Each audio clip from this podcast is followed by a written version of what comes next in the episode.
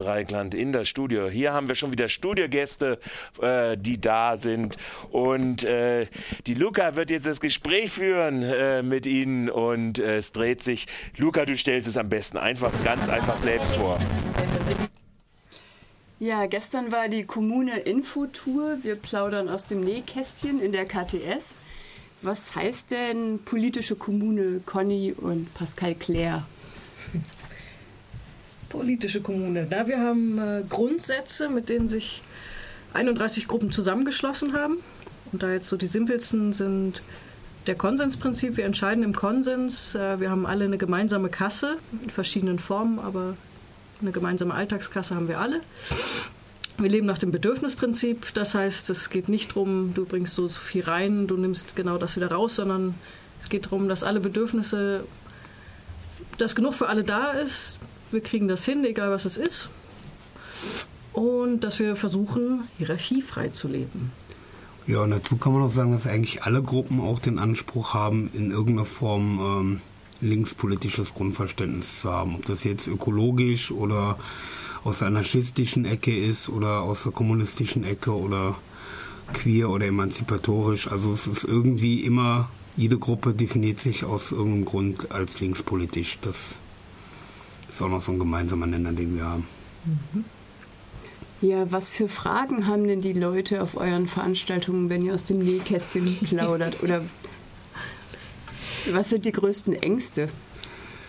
Also Geld, ganz oft kam immer wieder das Geld, wie funktioniert das mit der gemeinsamen Ökonomie, mit der gemeinsamen Kasse? Da waren dann, spielten auch Innenfragen ganz oft die Ängste der Leute mit, ihr Geld abzugeben.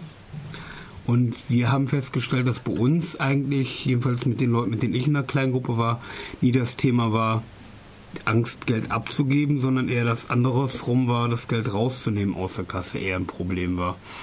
Darf ich das überhaupt, darf ich mir das überhaupt leisten?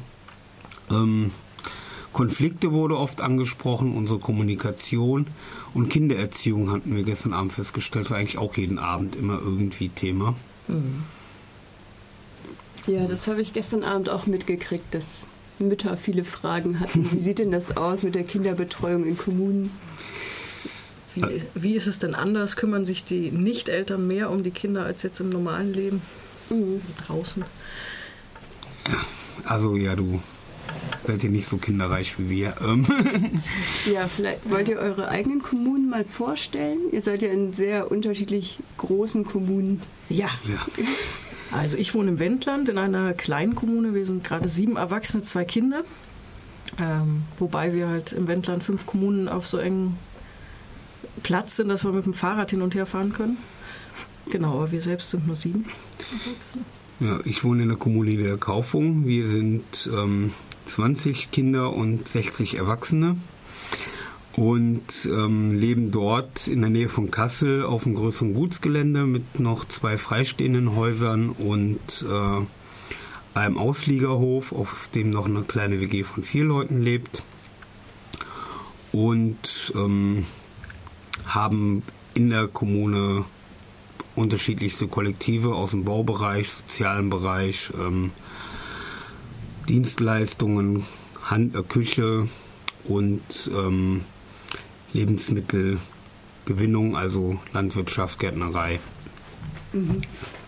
Und uns gibt es auch erst seit drei Jahren. Wir haben uns vor drei Jahren gegründet. Und Kaufung? Gibt es seit 25 Jahren. Mhm. Jetzt nicht mit im Studio, aber noch mit auf Tour sind die Kommune Buchhagen. Die Kommune Waltershausen. Gründungs die Gründungsgruppe Lossehof in Oberkaufung. Die Villa Lokomuna in Kassel, Stadtkommune. Und die Burg Luther, das war's, ne? Ja, ich glaube, das ja. waren alle, die gestern dabei waren.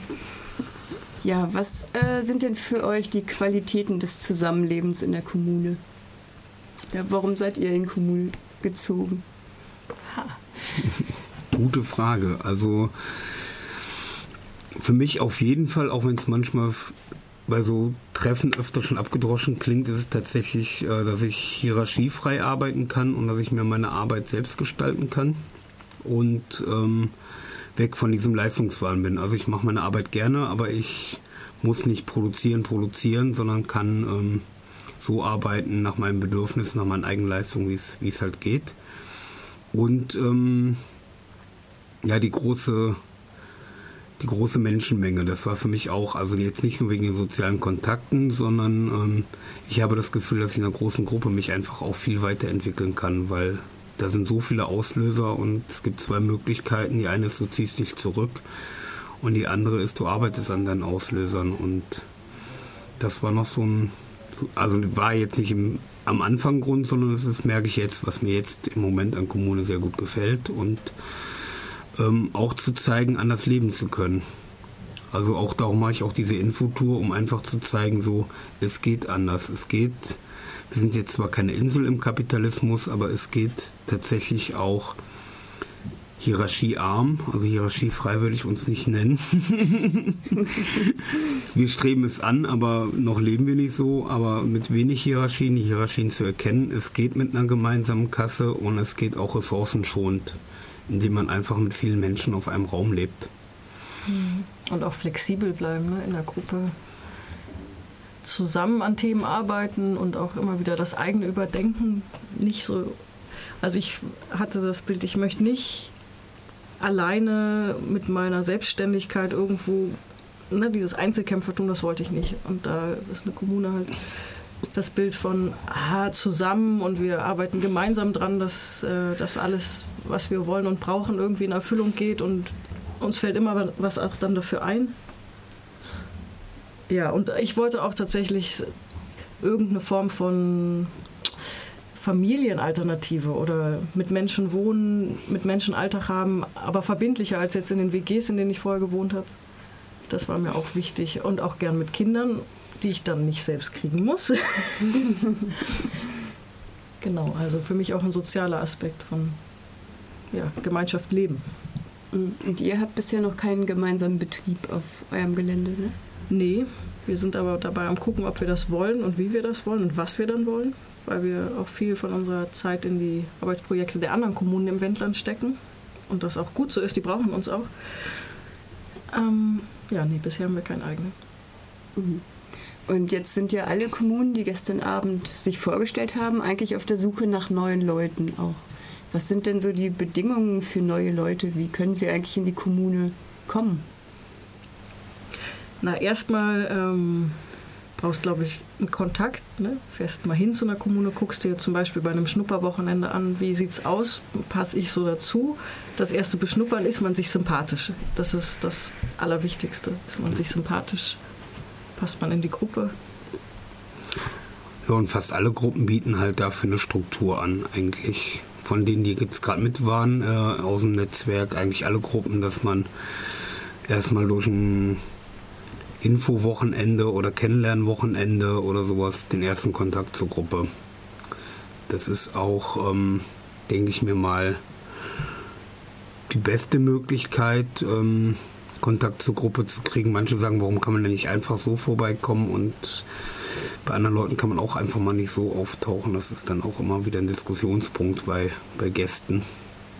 Mhm. Ja, du musst auch einfach Lust haben auf genau. ähm, Auseinandersetzung mit dir selbst, Lust haben auf mit Menschen wohnen und auch mit deren Eigenheiten dich auseinandersetzen.